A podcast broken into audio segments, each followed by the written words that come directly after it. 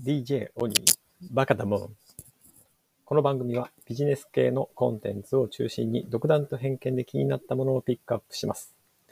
必ずしも世間的に旬なものとは限りませんので、あしからず。それでは、スタートです。はい。今日は、えー旬なものです。思いっきり旬なもの。えー10月16日から映画公開がされると言われている、えー鬼滅の刃をピックアップしたいと思います。えーとは言っても、私、鬼滅の刃は、あまあ、見たことも読んだこともありません。まあ、見たこともないというのは、正確ではなくて、えー Amazon プライムで1話だけ、えーなんとなく見たことはありますが、えーまあ、ちゃんと見てません。はい。どうなんでしょう。えーね、だいぶ、もう本当に社会現象化してますよね。あの、日経新聞のニュースでも、えー16日からあ映画公開される鬼滅の刃で、えコロナ禍で影響を受けている映画館の全席稼働を目指すと。えで、その鬼滅の刃で復活を探るというふうな見出しの記事もありました。えまあ、その他、あとある地方の温泉かなんかがですね、えー待合室に置いてあった鬼滅の刃が全部盗まれてと、えー盗まれたというのをツイッターでつぶやいたら、あなんと、えー190冊もの寄付が集まったとかですね、そんなこともすごいニュースになってるような、あもう本当に話題作。で、なんか、えー週末ですね、先週、今週と、えーフジテレビで、えーテレビ番組を一挙放送すると。で、映画につなげていくというふうななんか取り組みもしているということで、えーすごくすごく話題にはなってるんですけれども、先ほど申し上げた通り、私は Amazon プライムで1話をようやくなんとなく見た程度で、えー全くこの鬼滅の刃についてはほぼ知識もありませんし、えーまあその1話見ただけでちょっとなかなかハマりはしなかったというふうなことなんですが、まあやっぱりちょっと、えーこの鬼滅の刃少しは勉強した方がいいかなと思って、まあ分析というか、えーちょっとま学んでみようかなと思っています。ということで、えー実は手元に日経エンタテインメントの11月号がありますので、えーその中から、あちょっと学ぶポイントっていうのをピックアップしたいと思います。はい。えーと、それでこの鬼滅の刃は、週、週刊少年ジャンプですかね。に連載されていた漫画だそうです。2016年2月から、えー2020年まで、えー連載されていた、2020年、そうですね。連載されていたものだそうで、えーこのまた作家、漫画家の方が、あまあ、読み方が難しいですね。後峠小夜春さんっていう方ですね。えー我、五の口の我に峠で後峠、えーさんですね。小夜春っていうのもまた難しいですね。呼ぶ、世界、晴れると書いて小夜春と読まれるそうなんですけれども、えーという方があ作者だそうです。はい。で、えー話題トピックスとしては、原作の漫画が1から22巻で、累計発行部数が1億部、電子版含むとのことです。それから、あ主題歌、あリサさんが歌う主題歌ですかね、グレンバナっていうんでしょうか。100万ダウンロードとストリーミング再生1億回だそうです。すごいですね。えーさらに、ローソンや京都渦政映画村などで行われたタイプキャンペーンも大盛況だそうです。で、そのテレビアニメの続きを描く劇場版鬼滅の刃無限列車編というのが10月16日公開ということで、かつてない注目が集まっているということです。で、えーどんな作品かというと、鬼滅の刃は大正時代を舞台にした人と鬼との戦いを鮮烈に描き出す血風剣劇冒険譚っていうんでしょうか。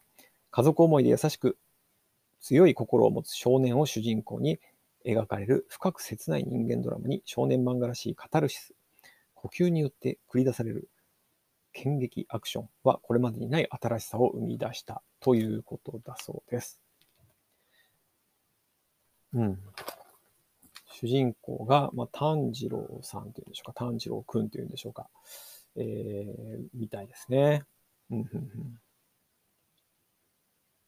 で、まあ、そのシリアスなだけでなく、コミカルさもあるところが魅力だということですね。で、まあ、雑誌、漫画雑誌での連載だけじゃなくて、えー、テレビアニメが2019年4月から半年にわたって放送されて、さらに老若男女から注目をされるようになったということです。えー、10月16日から全国365巻で公開されるということですね。うん、どのくらい、相当すごいんでしょうね。はい。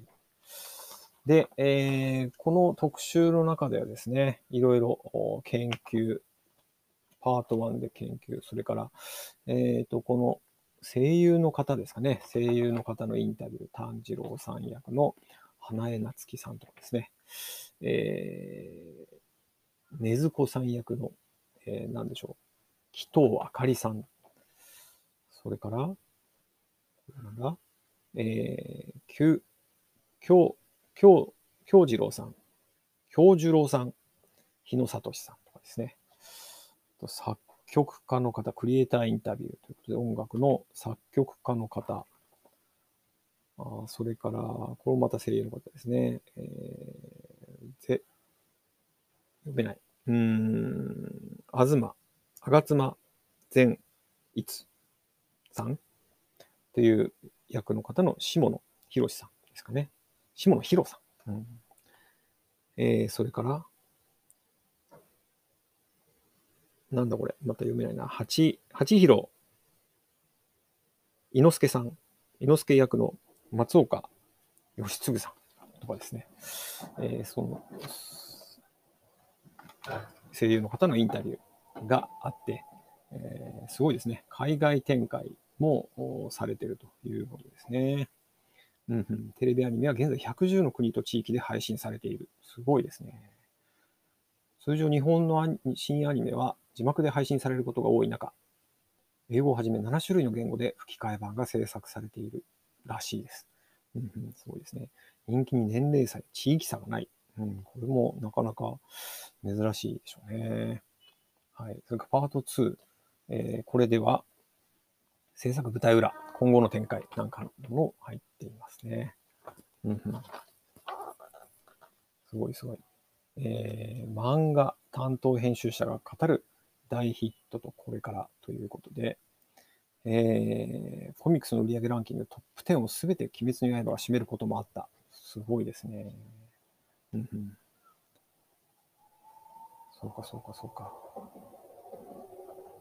えー、作品の人気の拡大。アニメが始まってから特に小中学生のファンが増えたということですね。うんうん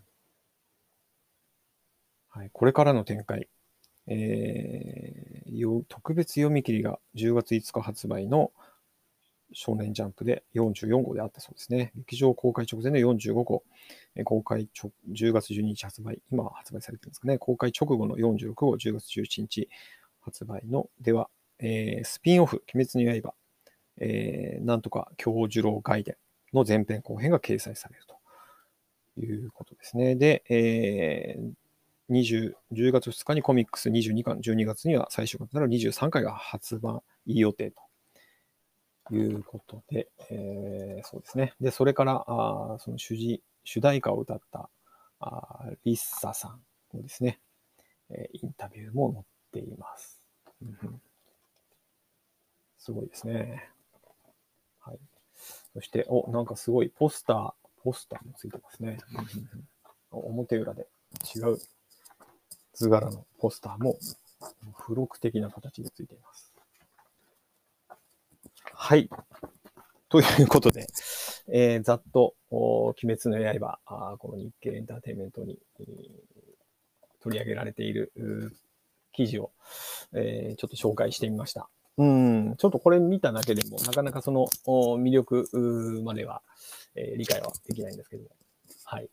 まあ、我が家はですね、テレビはほとんど一番下の娘、えー、今4歳がですね、の、まあ、ものというか、ほぼつけるテレビは幼児アニメ番組、まあ、たまに報道番組ぐらいのもんで、まあ、他の映像をあまり見る機会がそもそもないですね。まあアニメって言ってもその、えー、ドラえもん、ポケモン、クレヨンしんちゃんみたいなぐらいですね。はい。ということで、まあ Amazon、これでもすごいなね。Amazon プライムでも Netflix でももうガンガンなんか配信されているみたいで、まあそういう展開もなかなかあ珍しいのかなというふうに思いますよね。でそういう意味では、この劇場版公開にうまくつなげる戦略がいろんなところでこう張り巡らされてるのかなと思って、えー、うん、まあ、一段とまた盛り上がるんでしょうね。